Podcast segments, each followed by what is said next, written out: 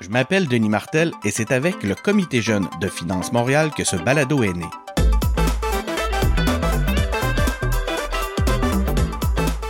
Je rencontre des spécialistes de la finance qui nous expliquent leur travail, un domaine plutôt méconnu pour moi qui vient du monde des communications. On parle de leur métier, on démystifie leur univers professionnel et on explore des réalités insoupçonnées. Bref, je vous amène avec moi à la rencontre de passionnés qui ont tous répondu à l'appel de la finance.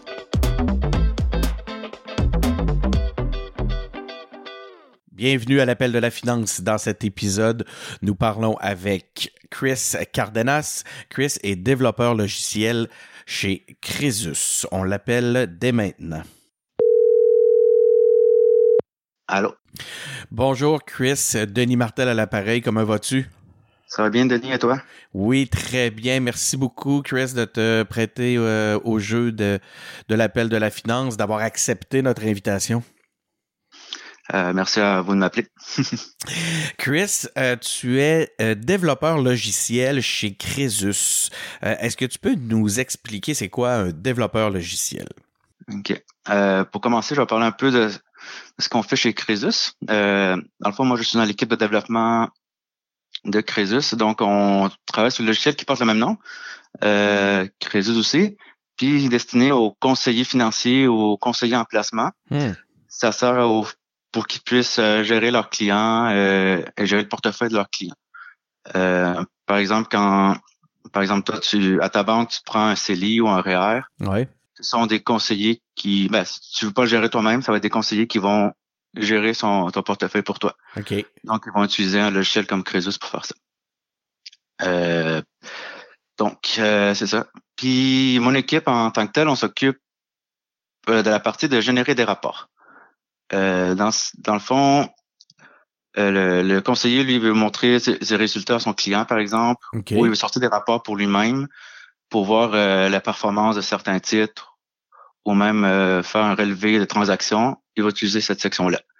Euh, même même qu'est-ce que même des rapports peuvent être utilisés pour euh, afin des pour les impôts, pour les rapports d'impôts. Ok. Euh, donc quand je, quand nous on travaille là-dessus, ben on travaille d'abord sur l'interface du logiciel. Mm-hmm.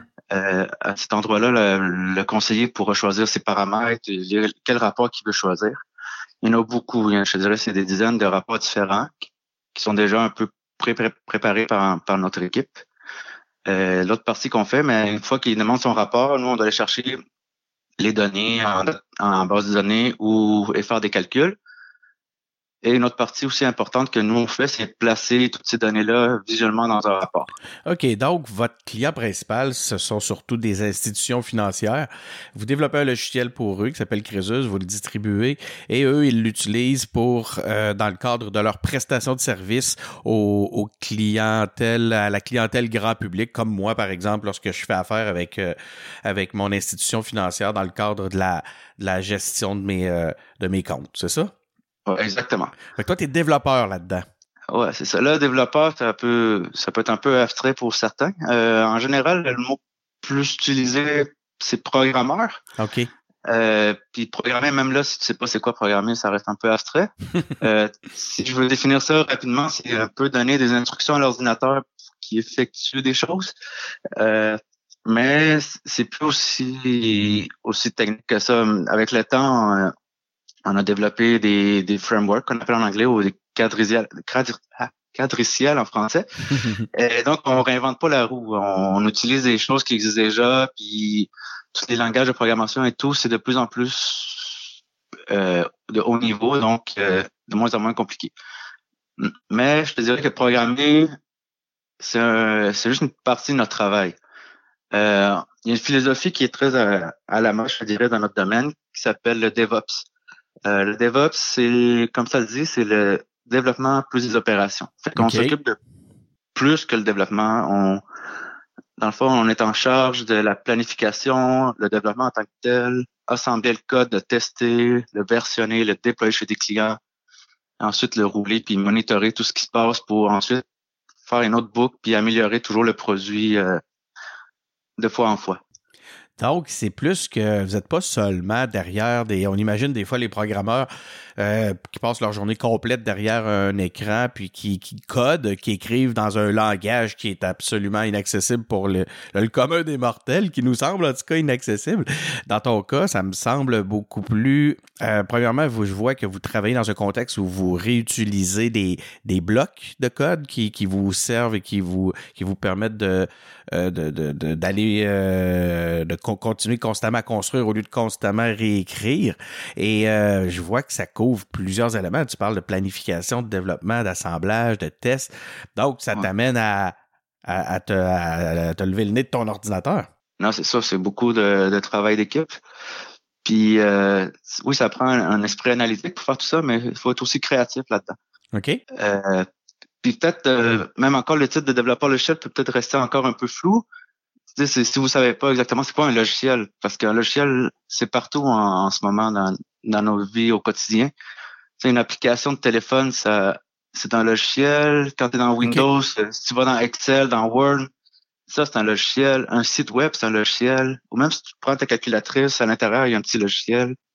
Donc, c'est, c'est vraiment partout. Donc, un développeur logiciel peut, on peut faire un peu n'importe quoi. Puis c'est pour ça que moi, je me considère comme un créateur dans tout ça. Eh, est-ce que tu es capable, est-ce que tu peux me décrire une journée type dans la vie d'un développeur logiciel? Euh, oui, je te dirais d'abord que les journées sont pas mal tous différentes. Euh, ce qui se répète souvent plus, c'est nos cycles de développement qui durent environ trois semaines. Euh, dans le fond, c'est on utilise une méthodologie agile qui s'appelle le Scrum. c'est très populaire dans notre domaine. Je te dirais la majorité des compagnies travaillent de cette manière-là. On a d'autres invités euh, qui nous en ont déjà parlé, mais je te laisse euh, nous, nous expliquer un peu comment vous travaillez avec ça. Je ne vais pas rentrer trop dans les détails parce que ça prendrait une, euh, un autre podcast complet de parler d'agilité et de Scrum. mais dans le fond, l'idée derrière tout ça, c'est de l'agilité, c'est pouvoir s'adapter rapidement aux demandes du client. À l'époque, les, les logiciels étaient développés sur plusieurs mois, plusieurs années, et il n'y avait pas beaucoup de feedback des clients. Par exemple, le gouvernement demandait à une compagnie, je veux, je veux à l'affaire, vous avez un an pour le développer. Souvent, quand ça arrivait fini, ça répondait vraiment pas aux besoins parce que les besoins avaient mal, mal été compris au début. Euh, donc, la, la fait de travailler en itération, c'est qu'on vérifie souvent, après nous, on travaille des itérations de trois semaines, qu'à chaque trois semaines, on vérifie OK, est-ce que le produit va dans le bon sens, est-ce qu'on change de direction et tout ça. Euh, c'est un peu l'idée, euh, mettons, tu es en forêt, avec ta boussole, tu peux regarder le nord, tu pars vers le nord, mais mettons tu étais parti avec un degré de différence. Si tu marches pendant huit jours, tu vas vraiment être rendu loin de, ton point oh, où tu en allais. Mais si à chaque à chaque 10 minutes, tu regardes ta boussole encore, tu peux t'adapter, puis tu vas finir par te rendre à ton point. Donc, c'est une méthodologie qui vous permet de constamment vous réajuster euh, en fonction de la réalité du euh, qui se présente et non de dire on a un objectif euh, que l'on est à risque de perdre de vue si on avance sans regarder où on va. Exactement. Puis, pour entrer un peu dans qu'est-ce qu'une itération en tant que telle, qu'est-ce qui se passe pendant ce temps-là, c'est qu'on commence par prioriser, découper, estimer des tâches ou les fonctionnalités. Souvent, on y va par fonctionnalité quand le client veut quelque chose, il veut effectuer une telle tâche. Par exemple, euh, dans un guichet, ça pourrait être euh, il veut retirer de l'argent. Ça, c'est ce qu'on appelle une fonctionnalité. Euh, ensuite, on planifie l'itération. Qu'est-ce qu'on va qu'est-ce qu'on a le temps de faire en trois semaines pour réussir à avancer cette fonctionnalité-là? Et ensuite, ben là, on rentre dans le mode développement. Fait là, c'est là qu'on code surtout. On exécute les tâches qu'on avait choisies. On a aussi des Scrum Meetings, ça s'appelle, c'est des mêlées quotidiennes en français. Euh, dans le fond, chaque matin, toute l'équipe se rencontre pour faire le point, où est-ce qu'on est rendu, qu'est-ce qu'on a fait la veille, est-ce qu'on a des bloquants, vraiment se coordonner pour la journée. Euh, puis ensuite, on finit l'itération. Donc euh, là, on fait une rétrospective. Ça, c'est très euh, commun en agilité. C'est c'est vraiment un endroit où on dit les vraies choses. Qu'est-ce qui s'est passé, qu'est-ce qui a bien été, qu'est-ce qui a mal été, comment on s'adapte pour la prochaine itération en tant qu'équipe. Et ensuite, on présente ça. Souvent, on présente ça à des clients ou au reste de la compagnie. Donc, tu as toujours un peu de responsabilité sur, quoi tu as travaillé parce que tu vas le montrer à la fin. Donc, il y a un volet communication à l'intérieur de ça, relationnel, qui est important. Il faut que vous soyez en mesure de, de savoir travailler en équipe puis de, de, de, maximiser ce travail-là euh, de par justement une communication constante. Exactement. C'est super intéressant. C'est quoi le, genre de, de défi que, que vous rencontrez là-dedans? Es-tu une personne de défi, toi, personnellement, Chris? Euh, dans les plus gros défis qu'on a, c'est vraiment des défis technologiques. Euh, la technologie de nos jours évolue vraiment vite. Donc, ça amène aussi plus d'attentes, puis on veut toujours en avoir plus, puis toujours plus vite. Mm-hmm. Euh, donc, on doit souvent réarchitecturer notre solution, refaire des parties, changer de stratégie, un peu retravailler les fondations. Je peux te donner un exemple d'une maison où, tu as créé ta as, construit ta maison, tu as, mis des fondations avec deux étages, par exemple, puis un peu plus tard, on te demande de racheter un troisième étage parce que euh, ta famille a grossi ou quelque chose, ça se peut que tu puisses pas le faire ou il va falloir que tu t'appelles un ingénieur en, construction ou en fondation mm-hmm. pour poser qu'est-ce que je peux faire, je rajoute une poutre ou quelque comment faire le troisième étage? C'est un peu ça, c'est que des fois ça arrive qu'on doit faire juste ben on peut pas, on va on recommence quelque chose à côté. OK. Euh, l'autre partie aussi de notre défi, de nos défis, c'est de supporter le logiciel actuel et les clients actuels. Donc, souvent, on trouve des bugs ou les, clients demandent des changements. Pour eux, cette partie-là, il faut toujours, faut pas juste penser à qu'est-ce qu'on va faire plus loin, mais il faut quand même supporter ce qui existe déjà. Donc, vraiment, le gros défi, nous, c'est de jongler entre le support et l'innovation. C'est super intéressant, ce volet-là. Eh, c'est quoi la, réalisation? Si tu avais à, nous donner une, une réalisation pour laquelle tu es particulièrement fier, ça serait laquelle? Euh, ben, j'ai déjà travaillé sur un logiciel, on a vraiment parti de, de zéro, puis de l'avoir monté pendant plusieurs mois, puis de le rendre sur le marché, puis d'avoir notre premier client, je pense que c'est une des, une des choses les plus gratifiantes que j'ai eues. Et aussi un peu en stage, j'ai fait, j'ai travaillé dans un jeu vidéo, puis d'avoir mon nom dans le générique, ça a fait vraiment quelque chose de, un petit accomplissement cool, je te dirais, de, en tant que gamer, c'est vraiment le fun. Est-ce que tu es, es, appelé à être en contact avec tes clients dans un dans le cadre de ton travail ou c'est le rôle d'un autre de tes collègues? Euh, parce que là, non, ça nous arrive rarement. Euh, enfin, il y a plus un rôle qui est en contact. Euh, ça s'appelle le PO, Product Owner. Lui, communique plus avec, euh, avec les clients pour définir le produit.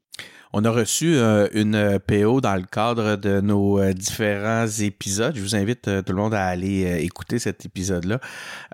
donc, on a un épisode avec une Product Owner pour ceux qui sont curieux. Revenons à la résolution de problèmes. c'est un élément que tu, que tu soulèves puis qui a l'air très présent dans le cadre de, de, ton travail. Comment tu t'y prends pour les relever, tes, les différents défis tels que tu viens de, nous les exposer? souvent, la stratégie, c'est vraiment découper la problématique. Euh, il y a le principe qu'on appelle le diviser pour régner. OK. Euh, c'est un peu pour ça qu'on travaille une itération. Tu découpes ton problème en petits morceaux que tu peux faire petit à petit. Donc, ça sert à se réajuster puis, puis trouver ça moins, moins stressant. Ça diminue vraiment le stress et l'anxiété de voir des petits morceaux que prendre un, de, de, voir un gros défi devant toi.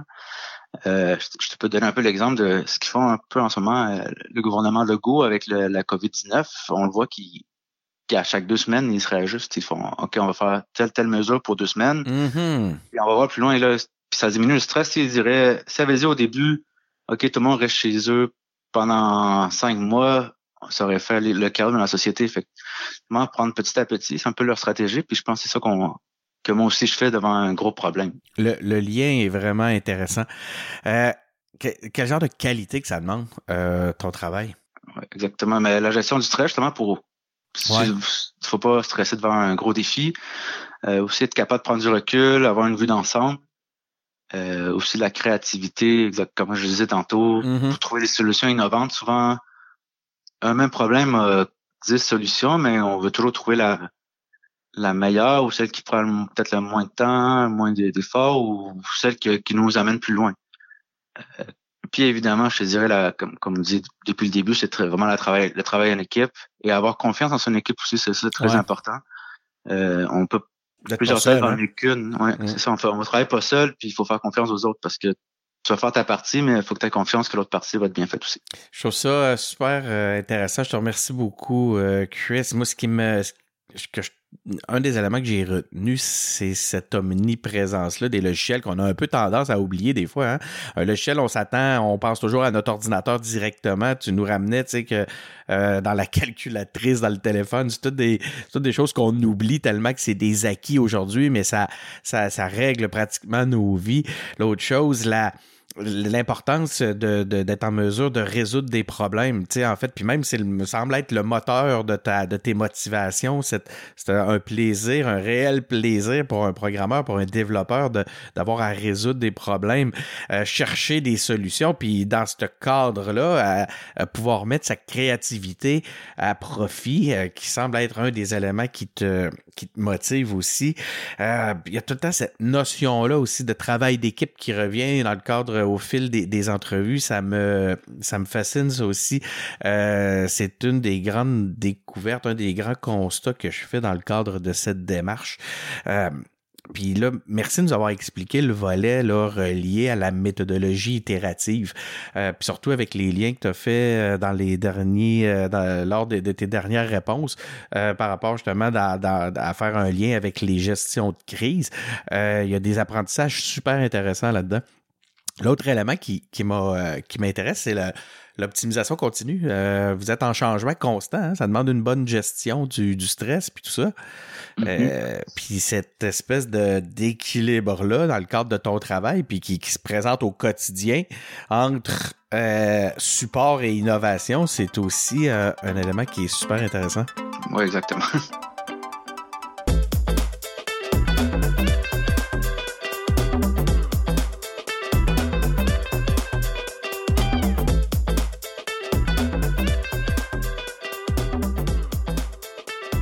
Je suis avec Chris Cardenas. Chris est développeur logiciel chez euh, Crésus.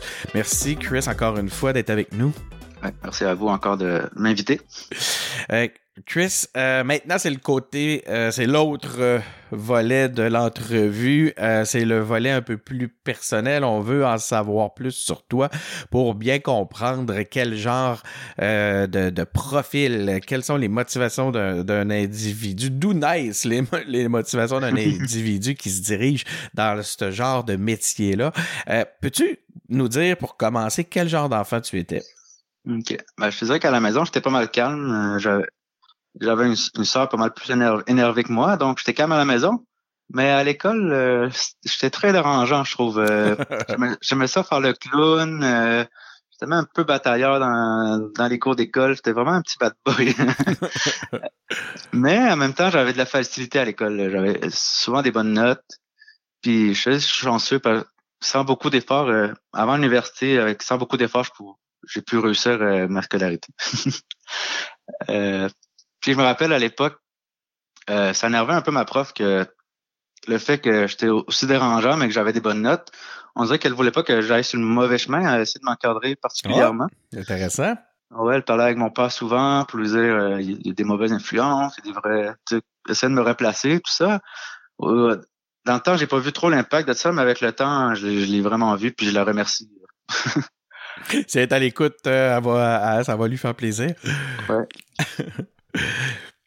Les. Euh, ben, ben, justement, dans ce cas-là, puisque tu nous amènes sur le territoire de l'école, quel type de. C'est quoi ton profil scolaire? Quel profil scolaire? Quel, quel parcours scolaire t'a amené à, à ce métier-là? Au, secondaire, au secondaire, vu mes, mes bonnes notes, j'ai pu rentrer dans le programme euh, d'éducation internationale. Je pense qu'il existe encore. C'est un genre de programme semi-privé avec des cours enrichis. Euh, ensuite, au cégep, euh, je voulais aller à l'informatique à la base parce que quand j'étais plus jeune, j'avais vu un documentaire, je pense, dans les débrouillards, qui parlait de robotique, puis ça m'a vraiment passionné. Mm-hmm.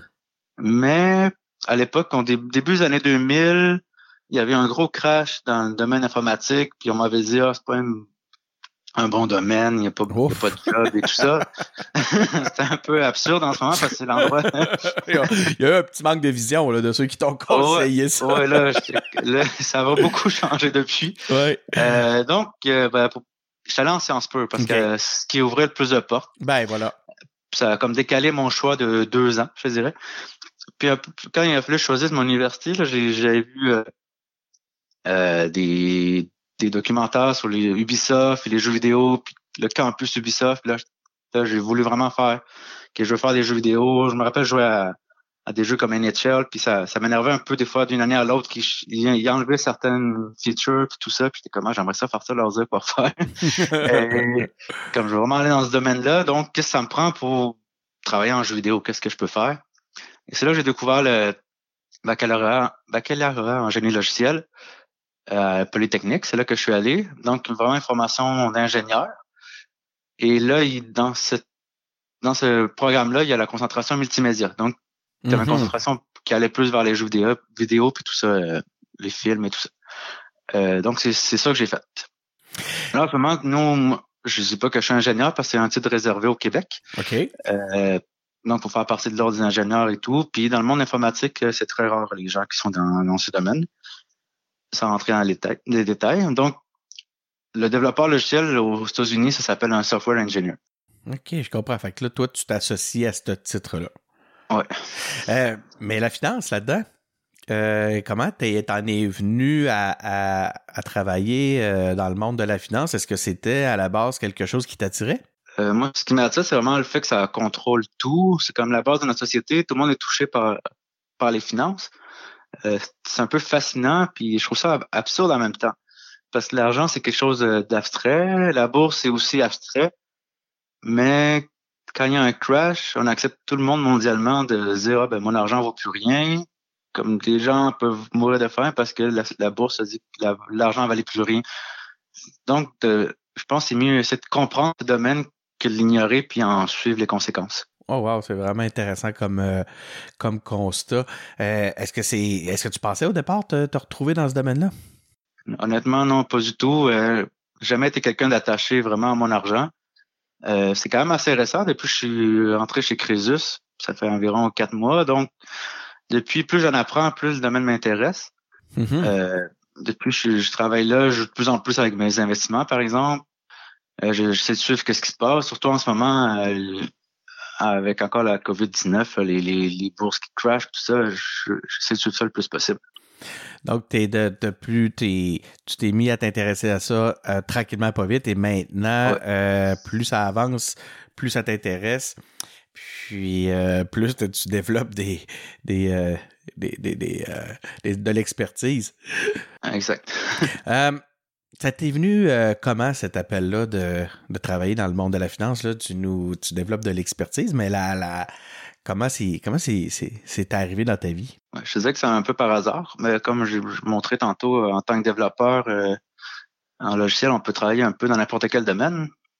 Par exemple, auparavant, moi, je travaillais dans le domaine dentaire. Je, travaillais dans une compagnie où on faisait des logiciels pour, pour les dentistes, les prothèses dentaires. Donc, c'était complètement en dehors des finances. Et moi, ce qui m'a attiré au début, c'est vraiment la compagnie Crésus, qui ont vraiment euh, une culture d'entreprise vraiment intéressante. C'est vraiment mm-hmm. la compagnie en tant que telle qui m'a attiré. Puis je trouve que c'est un endroit où je pourrais m'épanouir rapidement. Et donc, euh, maintenant que j'ai les pieds dedans, c'est là que le domaine m'intéresse beaucoup. C'est euh, c'est vraiment intéressant. Donc, tu as vraiment la chance de t'épanouir au sein de, de Crésus. Puis ça, c'est un élément qui t'a attiré. Exact. Euh, euh, comment t'as comment as fait pour en arriver là, là? Maintenant, tu es, développeur logiciel. Euh, mm-hmm. Est-ce qu'il y a eu un, parcours professionnel au-delà de la scolarité que tu as dû euh, respecter, suivre? Plus ou moins, parce que en général, la plupart du monde qui sort de l'université avec le titre d'ingénieur logiciel finissent en développement. j'ai eu un drôle de parcours quand même, parce qu'avec mon ancien travail, j'ai été là sept ans. J'ai commencé comme développeur. Après, j'étais plus euh, gestionnaire d'équipe ah. et tout ça. Mais en changeant de travail, j'ai voulu, voulu me remettre au développement parce que Crésus, c'était plus avec des technologies un peu plus nouvelles et tout. Fait que pour apprendre plus, euh, j'ai essayé plus d'appliquer vers là hein, pour redevenir développeur. Mais de toute manière, euh, le titre de gestionnaire, ça existe quasiment plus dans le domaine. Il y a vraiment une mode où ce que les développeurs sont polyvalents, comme je disais tantôt, on touche à tout.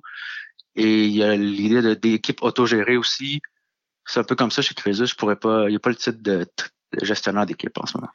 OK, je comprends, mais c'est intéressant. Ça veut dire que tu as passé du mode gestionnaire au mode développeur à quelques reprises dans le cadre de, tes, euh, de ton expérience. C'est ce que je comprends. Oui, exact. Et le côté technique que, que j'aime beaucoup. Ouais, c'est ça, là, c'est le côté technique qui semble euh, t'attirer, puis cette réalité-là d'équipe autogérée, c'est vraiment intéressant. Euh, ça me mm-hmm. semble euh, un facteur de succès ou un avantage, ou en tout cas quelque chose certainement qui attire les qui attire les, les, les, les développeurs comme toi à, intégrer l'équipe chez Crésus. C'est astucieux de leur part. Donc, écoute, Chris, je retiens que tu es le bad boy de la programmation. Heureusement, il y a eu des gens qui ont, qui ont su encadrer, euh, qui, ont, détecté, qui ont vu l'intelligence qu'il y avait en toi, puis qui ont su t'encadrer pour euh, euh, t'amener à, atteindre tes, tes objectifs, à te développer je retiens aussi, tu sais, autant quand tantôt c'est drôle parce que tu parlais de la l'équipe du jeu vidéo, puis après ça tu parlais de la, tu nous as parlé de la finance, puis dans les deux cas, l'élément qui ressortait c'était ce désir-là d'avoir un impact euh, sur ce que tu voyais, sur ce que tu, tu constatais, puis tu as choisi de le faire à travers tes, tes talents de, de développeur. Euh, tu as eu cette phrase-là qui est absolument euh, fascinante, euh, comprendre plutôt qu'ignorer. Euh, je pense que dans un contexte financier, c'est quelque chose qu'il faut retenir. puis je voudrais te remercier pour cette phrase-là qui, qui, qui, devrait rester. Puis d'ailleurs, on pourrait en faire un titre, comprendre plutôt qu'ignorer. Ah, ben oui. en fait, j'hésite entre le bad boy de la programmation et comprendre plutôt qu'ignorer. On va voir. Ah, je, te, je, te, laisse le, choix. parfait. Plus ça va, plus ça m'intéresse. Tu as eu cette phrase-là aussi que je trouvais intéressante de voir que tu es vraiment, tu sais, souvent, c'est ce type quand un, individu en est à pouvoir dire euh, ça de son travail, ben, je pense que c'est parce qu'il est sur son X. Hein. Euh, plus tu avances, plus ça t'intéresse, t'es chanceux. Euh, et, puis l'autre élément que je voulais souligner, c'est l'importance de la culture d'entreprise, des entreprises qui restent à jour au point de vue des choix technologiques, qui offrent des, qui essayent des choses au point de vue, tu sais, tu, on parlait de l'autogestion des équipes. Mm-hmm. je trouve ça fascinant. Puis assurément, c'est un facteur de succès pour Crésus, ces éléments-là. Chris, je te remercie beaucoup. Euh, merci à toi. Euh, ça a été vraiment un plaisir de, discuter avec toi. Euh, si vous avez aimé cette, cette entrevue, ben évidemment, vous pouvez en écouter plusieurs autres sur nos différents canaux. On est sur Apple Podcast, on est sur Google Podcast, nous sommes sur Spotify. On a la page Facebook de, du Comité jeune de Finance Montréal. Il y a le site web aussi, compte-sur-toi.ca. Donc, venez nous poser des questions, peut-être même sur Facebook. Vous êtes les bienvenus. Euh, c'est Denis Martel qui est au micro et je vous donne rendez-vous pour le prochain épisode de l'Appel de la finance.